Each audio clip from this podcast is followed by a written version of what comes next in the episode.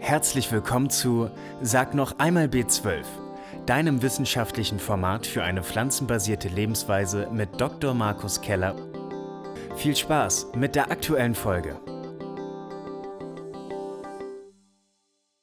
Die Werte, die wir in den Studien haben, die Blutwerte bei Veganern, Veganern nach wie vor sprechen einfach dagegen. Immer ist, noch ist ein guter Teil ein teilweise großer Teil der Veganer, Veganerinnen eben nicht gut versorgt. Wenn wir hier jetzt auf die Wiese gehen würden, würden wir da auch Vitamin B12 produzierende Bakterien finden. Aber das ist ja nicht üblich, sondern und es ist ja auch sinnvoll, dass wir unser Essen waschen. Und sich jetzt auf diese Kontamination zu verlassen, ist äh, extrem unsicher.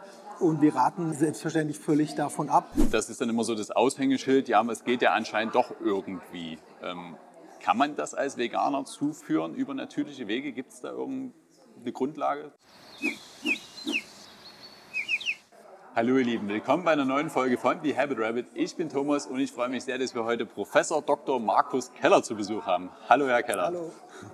Herr Keller, Sie sind Gründer vom IFANI-Institut, dem Institut für alternative und nachhaltige Ernährung und haben eine Professur inne. Was für eine Professur ist das denn? Das ist die erste, weltweit erste Professur für vegane Ernährung an der Fachhochschule des Mittelstands zustande gekommen mit dem Studiengang Vegan Food Management, den ich auch leite und in dem inzwischen an drei Studienorten in Köln, in Bamberg und in Berlin Studierende eingeschrieben sind und äh, dieses Jahr wir auch die ersten ähm, Absolventinnen und Absolventen haben werden.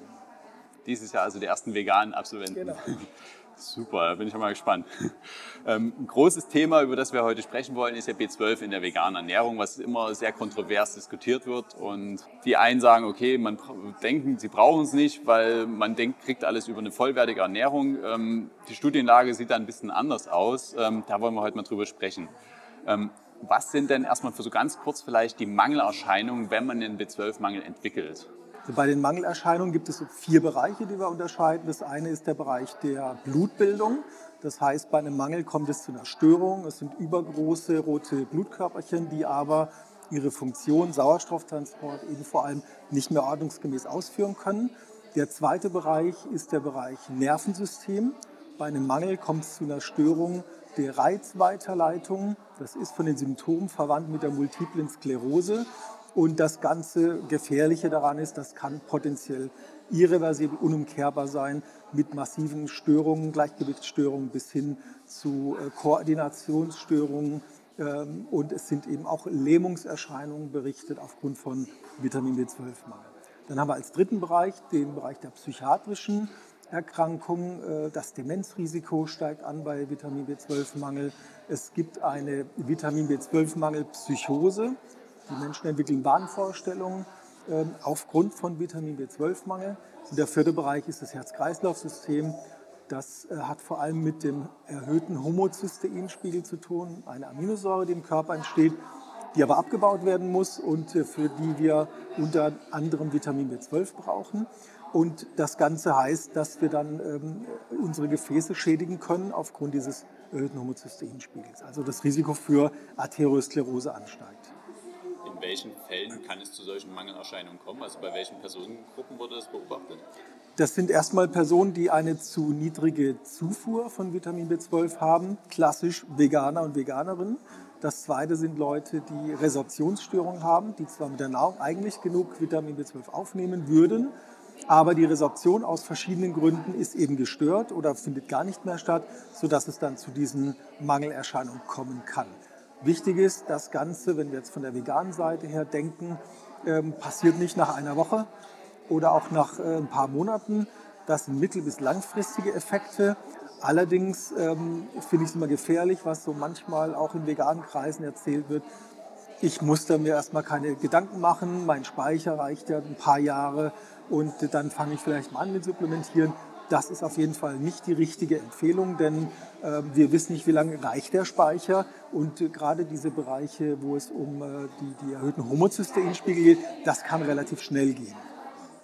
Also in den sozialen Medien wird ja immer wieder berichtet von Leuten, die dann irgendwie fünf Jahre, zehn, teilweise 15 Jahre, also ich weiß es von einem Vortrag, wo Gary Jurowski sagt, ja, ich esse halt mal ein bisschen Gemüse mit Dreck äh, und äh, habe seit 15 Jahren kein B12 äh, genommen, lass meine Werte aber auch nicht überprüfen und mir geht's gut. Ähm, das ist dann immer so das Aushängeschild, ja, es geht ja anscheinend doch irgendwie. Ähm, kann man das als Veganer zuführen über natürliche Wege? Gibt es da irgendeine Grundlage? Also rein theoretisch ist das möglich, äh, eben wenn ich mein Essen nicht waschen würde. Das heißt, ich im Garten äh, äh, möglicherweise dann eben äh, mit eigenem äh, Dung sozusagen, mein Gemüse dünge, was ja im Prinzip keiner macht, oder eben dann eben mit äh, tierischem Dung, was die Veganer dann wiederum nicht wollen. Ähm, dann wäre die Möglichkeit, weil in diesem ähm, äh, Exkrementen sind eben auch diese Bakterien enthalten, die Vitamin B12 produzieren. Wenn wir hier jetzt auf die Wiese gehen würden, äh, würden wir da auch Vitamin B12 produzierende Bakterien finden. Aber das ist ja nicht üblich, sondern und es ist ja auch sinnvoll, dass wir unser Essen waschen. Und sich jetzt auf diese Kontamination zu verlassen, ist äh, extrem unsicher. Und wir raten äh, selbstverständlich völlig davon ab. Natürlich noch mehr, wenn es jetzt um Risikogruppen wie Schwangere, Stillende oder Kinder geht. Ja.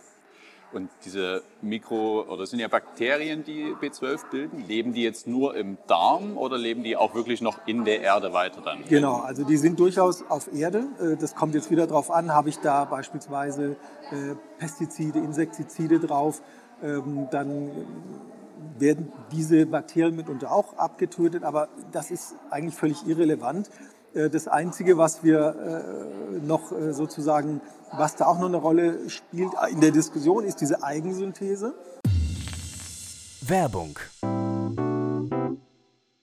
Willst du auch live mit Dr. Markus Keller und Edith Gätchen über aktuelle Themen der pflanzenbasierten Ernährung diskutieren und deine Fragen stellen? Dann sichere dir jetzt dein Ticket für die nächste Live-Session des Online-Stammtischs über den Link in den Show Notes. Wir haben in unserem Dickdarm auch Bakterien, unterschiedlich, nicht jeder die gleichen Stämme, die gleiche Anzahl, aber durchaus Bakterien, die Vitamin B12 bilden. Aber das Problem ist, im Dickdarm, im Kolon können wir den nicht aufnehmen. Wir nehmen im Dickdarm keine Nährstoffe aus, auf, bis auf wenige Ausnahmen, Wasser, äh, Natrium. Das kann man im Dickdarm aufnehmen. Alles andere passiert im Dünndarm. Im letzten Abschnitt, terminaler Ileum heißt das, dort nehmen wir Vitamin B12 auf. Und diese Bakterien im Dickdarm, die nutzen uns nichts, es sei denn, wir gehen den Kreislauf weiter. Und da gibt es alte Studien, die haben das gemacht. Die haben Kot von Probanden aufbereitet und äh, die, äh, die Extrakte den Probanden äh, intravenös verabreicht und ähm, konnten dadurch ein Vitamin B12-Mangel heilen. Aber das ist natürlich für die meisten, nehme ich mal an, äh, ja. sicher keine Option. Ja, also wir können ja mal fragen, ob wir hier auf dem Kongress ein paar Teilnehmer finden, die das, das mal ausprobieren möchten. das wäre eine Idee, ja. Ähm, okay, also da der Dinndarm zuerst kommt und dann halt erst der Dickerdarm hinterher, muss der Umweg einfach erst einmal durch den Mund erfolgen, dann theoretisch, ja. Genau.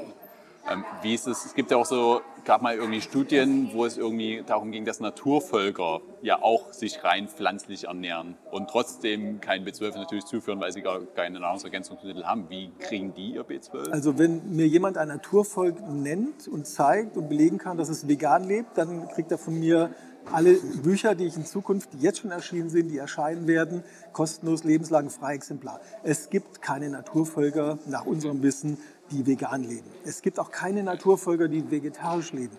Vegetarismus, das ist ja die ältere Erscheinung vor dem Veganismus, das ist ein kulturelles Phänomen. Es kommt aus dem Vorläufer des Hinduismus, also vom indischen Subkontinent, Grund religiös, religiöser Art, also eine kulturelle Entwicklung.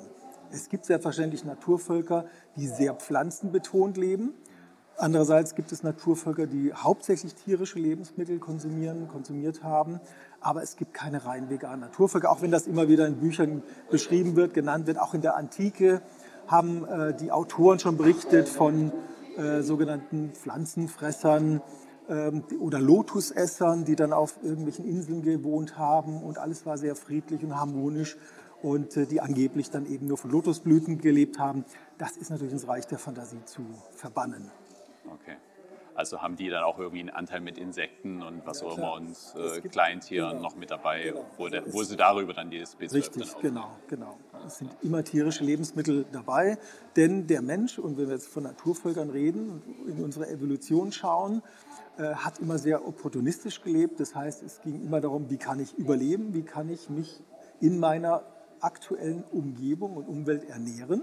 Und der Mensch hat selbstverständlich, um als Einzelner oder in der Gruppe, in der Sippe zu überleben, alle Nahrungsquellen genutzt, die zur Verfügung standen. Heute ist ja das Problem, dass wir einen Überfluss haben. Äh, wir können uns alles überall besorgen und kaufen und essen. Und, und das ist natürlich dann, äh, produziert natürlich ganz andere Probleme. Aber kein Naturvolk hat gesagt, aus ethischen Gründen äh, gehe ich jetzt nicht mehr auf die Jagd. Ist mir nicht bekannt, dass es so etwas gibt. Ähm, dann kommt häufig natürlich, ja, okay, wenn es keine Naturvölker gibt, die sich vegan ernähren, ist es denn so natürlich, dann äh, sich vegan zu ernähren und dann das B12 supplementieren zu müssen? Wie ist da der Standpunkt? Auch eins meiner Lieblingswörter äh, im Bereich der Ernährung ist natürlich. Immer mit Anführungszeichen verwende ich das. Denn was heißt denn heute natürliche Ernährung? Ja? Ähm, wir sitzen jetzt hier gerade in geschlossenen Räumen, äh, bekommen kein UV-Licht ab beispielsweise. Wir fahren Auto. Ähm, das ist alles nicht natürlich. Ähm, ein Großteil der Lebensmittel, die wir heute konsumieren, ist, kommt nicht aus der Natur, sondern das sind Züchtungen. Ne? Also nehmen wir Rosenkohl zum Beispiel, äh, der ist noch nicht so alt, 100, 150 Jahre alt als Züchtung. Und davor gab es Wildpflanzen. Ne? Also wir leben nicht in einer natürlichen Umgebung, sondern in einer kulturgeprägten. Und wir müssen überlegen, was ist denn heute für uns unter diesen Bedingungen ähm, äh, die bestmögliche, die optimale Ernährung. Wie ist denn diese optimale Zuführung von B12? Was gibt es denn da oder was wird denn da empfohlen? Es gibt ja, glaube ich, auch gerade eine neue Studie, die die, Gren oder die Tagesempfehlung irgendwie nochmal äh, angepasst hat. Genau, also die DGE oder DACH, das sind die Deutsche, Österreichische und Schweizer Gesellschaft für Ernährung, haben die Referenzwert für Vitamin B12 angehoben. Es waren drei Mikrogramm pro Tag und haben es jetzt auf vier erhöht, also ungefähr ein Drittel höher. Äh, nicht nur ungefähr, sondern genau ein Drittel höher. Und ähm, das folgt so ein bisschen internationalen Empfehlungen auch der Europäischen ähm, Behörde für Lebensmittelsicherheit, die auch schon vier Mikrogramm empfohlen haben. Hier ist aber zugrunde legt, dass wir die äh, Vitamin B12 über Lebensmittel aufnehmen. Das heißt tierische Lebensmittel und über verschiedene Mahlzeiten verteilt. Üblicherweise isst man nicht nur einmal am Tag, manche machen das, aber die meisten essen zwei, drei oder viermal oder öfter. Und äh, gemittelt haben wir dann eben über diese Verteilung äh, mit 4 Mikrogramm eine möglicherweise gute, ausreichende Versorgung mit Vitamin B12. Es gibt aber auch andere Institutionen, die gehen von höheren Werten aus. Aber das bezieht sich auf eine Mischkost. Ja. Bei veganer Ernährung haben wir keine Lebensmittelquellen, außer angereicherten Lebensmitteln. Das heißt, wir müssen supplementieren. Und äh, jetzt ist tatsächlich die Frage, die ich immer noch nicht beantworten kann, welche Dosierung ist die richtige? Wir sind da dran, wir werten die Studien aus. Es gibt leider wenig Vergleichsstudien, die sich angeschaut haben, wie ist denn äh, die Versorgung, wenn Probanden 10 Mikrogramm, 50, 100, 500 Programm zuführen. Da gibt es nur sehr wenige Studien und ähm, es ist momentan immer noch nicht zu beantworten. Als grobe Hausnummer, wenn man einmal am Tag supplementiert, wird man möglicherweise im Bereich von 100 bis 500 Mikrogramm liegen. Aber das noch ein bisschen mit Vorbehalt wir wollen da noch was zu publizieren, das wird dann auch demnächst erscheinen. Okay, super. Also wenn man so ein Präparat hat, 100, 500 Mikrogramm und das einmal am Tag als Kapsel oder Mundspray gibt es ja auch. Ähm, Zahnpasta haben Sie auch schon Studien gemacht. Äh, wie ist das bei Zahnpasta? Funktioniert ja auch durch, dadurch, dass es über die Mundschleimhaut aufgenommen wird? Ne? Das ist äh, nicht genau geklärt, über welchen Mechanismus okay. das Vitamin B12 aus der Zahncreme oder dem Zahngel genauer aufgenommen wird. Äh, vermutlich ist eine Mischung aus dieser passiven Aufnahme über die übrigens nicht nur Mundschleimhaut, sondern der gesamte Verdauungstrakt hat ja Schleimhäute. Entlang des Verdauungstrakts können wir passiv aufnehmen. Ein Teil der Zahncreme verschlucken wir aber. Das ist alles untersucht, nicht von uns, aber vorher untersucht worden, wie viel Gramm ein Erwachsener pro Tag an Zahncreme verschluckt, das weiß man.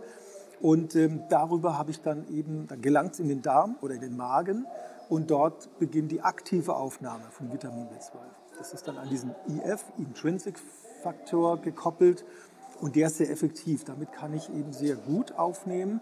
Allerdings ist diese Aufnahme bei ungefähr 1,5 Mikrogramm gedeckelt. Pro Portion sozusagen kann ich nur 1,5 Mikrogramm aktiv aufnehmen. Das heißt, optimal wäre aus, für Veganer, wenn man eben zum Beispiel zweimal am Tag eine kleinere Dosierung supplementieren würde da die meisten das halt nicht machen, sagen wir, wir müssen eine Dosierung finden für einmal am Tag. Oder die Zahncreme, wo wir eben üblicherweise zweimal am Tag, manche auch öfter die Zähne putzen.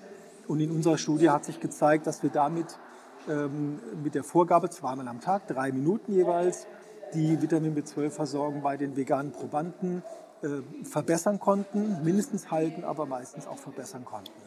Im Vergleich zu der Gruppe, die eine Zahncreme ohne Vitamin B12 bekommen hat. Ja, was ja eine super Alternative letztlich für alle die ist, die irgendwie ein Problem damit haben, sich in die Kapsel einzuwerfen. Genau, das ist ja so ein bisschen die Idee gewesen. Zahn, Zähneputzen tut man üblicherweise sowieso und man hat es dann über, den, über die Möglichkeit sozusagen abgehakt. Aber ich finde es immer ein bisschen problematisch, äh, dieses, es ist unnatürlich und wenn das, ich sag mal, ist ja fast der einzige Bereich, wo wir außerhalb von Lebensmitteln im veganen Bereich etwas zuführen müssen. Ja. Und äh, ich habe viele Vorteile, wenn ich das richtig mache. Und äh, insofern, warum wehrt man sich so sehr dagegen, dass ich dann eben äh, da so ein Präparat nehme? Ich kann es nicht ganz nachvollziehen. Ja. Werbung. Unterstützen Sie unsere Arbeit mit Ihrer Spende. Mit unserer Forschung gewinnen wir wichtige neue Erkenntnisse zur pflanzenbasierten Ernährung und stellen sie der Öffentlichkeit zur Verfügung. Damit ist das Forschungsinstitut für pflanzenbasierte Ernährung mit seiner Arbeit einzigartig im deutschsprachigen Raum. Mit ihrer Spende tragen sie zur Vermehrung und Verbreitung des Wissens über eine ressourcenschonende und gesundheitsfördernde pflanzenbasierte Ernährung bei. Zudem stärken sie den Forschungsstandort Deutschland. Mehr Infos auf unserer Website www.ifpe-gießen.de oder über den Link in den Show Notes. Ja, viele sind ja auch dann irgendwie, sagen, okay, Wildpflanzen, die sind ja auch dann, tragen ja auch B12, aber dann auch nur durch die äh, Verunreinigung. Gibt es da irgendwie eine Datenlage, dass Wildpflanzen oder Chlorella oder Algen oder. Es gibt zwei Untersuchungen, die so einen Hinweis gefunden haben, dass in Chlorella und auch in der Nori-Alge möglicherweise Vitamin B, echtes Vitamin B12 drin ist, nicht nur die Analoga, also diese Pseudo-Vitamin B12 aber diese Studien sind sehr klein und äh, noch nicht reproduziert und wir wissen nicht, ob das tatsächlich beim Menschen funktioniert, ob da aktives Vitamin B12 aufgenommen wird, im Körper ankommt. Und insofern muss man äh, das erstmal ausschließen als Möglichkeit, auch wenn viele, ich weiß das, Präparate auf dem Markt sind, die damit werben. Äh, Finde ich nicht ganz seriös, denn es gibt zu wenig aussagekräftige Humanstudien dazu. Und auch bei Wildpflanzen ist es wieder dieser Unsicherheitsfaktor, weil man es nicht genau Richtig. spezifizieren kann, wie viel man jetzt wirklich zuführt. Und genau. Es, es gibt so, Sandorn war da mal eine Weile im Gespräch, ähm, hat sich in der Studie gezeigt, es funktioniert nicht, da ist kein Vitamin B12 enthalten. Bestimmte Knöllchenbakterien, die dann eben im Wurzelgemüse anhaften können, funktioniert aber auch nur, wenn ich das nicht so richtig wasche. Alles viel zu unsicher und ähm, ich, ich, ich finde es natürlich äh, insofern nachvollziehbar. Ich fände es auch schön, wir hätten ein Lebensmittel, das uns äh, auch bei veganer Ernährung mit Vitamin B12 versorgt. Wie auch immer, man kann ja auch versuchen, vielleicht ein bestehendes Lebensmittel in der Produktion anzureichern. Ne? Auch solche Ideen gibt es ja. Ich fände das gut und schön, aber wenn es momentan nicht da ist, dann muss ich das erstmal akzeptieren. Und äh, es ist einfach gefährlich, fatal, ähm, sich darauf zu verlassen und zu argumentieren, ja, äh, das ist unnatürlich und wir brauchen das nicht. Ähm, denn die Werte, die wir in den Studien haben, die Blutwerte bei Veganern, Veganern nach wie vor sprechen einfach dagegen. Immer ist, noch ist ein guter Teil, ein teilweise großer Teil der Veganer, Veganerinnen eben nicht gut versorgt äh, mit Vitamin B12. Schwangerschaft und Kindheit ist ja noch so ein spezielles Thema. Gerade die müssten ja darauf achten. Gibt es da noch irgendwas Besonderheiten zu beachten? Auch da gilt, äh, ich sag mal, äh, die gleiche Fürsorgepflicht wie für einen selber. Man hat jetzt natürlich noch Verantwortung für einen zweiten, nämlich in der Schwangerschaft oder in der Stillzeit. Und ähm, wir wissen aus äh, Studien, vor allem aus Einzelfallberichten, dass es eben zu schwerwiegenden Schäden kommen kann bei Säuglingen, deren Mutter Teilweise sind es Veganerinnen, teilweise hat es andere Ursachen, aber die erstmal nicht gut mit Vitamin B12 versorgt sind. Also da kommt es zu schweren Entwicklungsstörungen, es kommt zu Veränderungen im Gehirn, die sich dann eben auch auswirken. Die Kinder sitzen apathisch in der Ecke, reagieren nicht mehr, werden dann eingeliefert äh, in eine Kinderklinik und man stellt eben fest, dass hier ein Vitamin B12-Mangel vorliegt. Warum? Weil die Mutter nicht versorgt war, ausschließlich gestillt hat und in der Muttermilch eben auch kein Vitamin B12 oder viel zu wenig enthalten war. Und das äh, schadet natürlich der ganzen veganen Sache, wenn man das jetzt mal so formulieren möchte. Wir haben immer wieder Einzelfallberichte von solchen Kindern. Ähm, das ist nicht so, dass jeden Tag 1000 vegane Kinder in die Klinik eingeliefert werden, überhaupt nicht. Aber diese wenigen Fälle sind völlig überflüssig, vermeidbar. Aber die Kinderärzte lesen natürlich die Fachliteratur, äh, registrieren das, die Verbände, die Kinderarztverbände, Deutsche Gesellschaft für Kinder- und Jugendmedizin registriert das natürlich und warnt deswegen auch davor. Inzwischen wird es ja akzeptiert, dass Menschen vegan leben, auch ihre Kinder vegan ernähren und dann die Empfehlung gegeben wird, dass ich supplementieren muss. Aber das wird von vielen Kinderärzten auf die gesamte Veganerschaft übertragen und äh, unterstellt, dass alle Kinder eben äh, einen Vitamin B12-Mangel haben. Das stimmt eben nicht, was wir dann in unserer Veggie-Studie beispielsweise untersucht haben. Genau. Ja, das ist ein sehr wichtiger Punkt, finde ich, diese Außenwirkung, weil jeder Veganer hat ja nicht so, also hat ja ein Umfeld von äh, 50, 100 Leuten, die mit denen er irgendwie halbwegs regelmäßig, unregelmäßig Kontakt hat. Und er ist natürlich immer das Aushängeschild für die vegane Bewegung. Und wenn er dann letztlich einen Mangel kriegt oder krank wird oder was auch immer, weil er sich ungesund ernährt oder einen nicht B12-Supplement und dadurch Probleme bekommt, wird das natürlich von dem einen auf alles äh, und dann speichern die das für sich ab und äh, ist ungesund und funktioniert nicht und ist nicht gut. Und, also schadet der Sache insgesamt, nicht nur einem genau, selber, ja. sondern... Nicht nur einem selber, sondern im Endeffekt auch wieder den Tieren. Ja. Wir hoffen, dir hat die aktuelle Folge von Sag noch einmal B12 gefallen. Bewerte uns doch gerne auf iTunes oder über die Apple Podcast App. Bis zum nächsten Mal.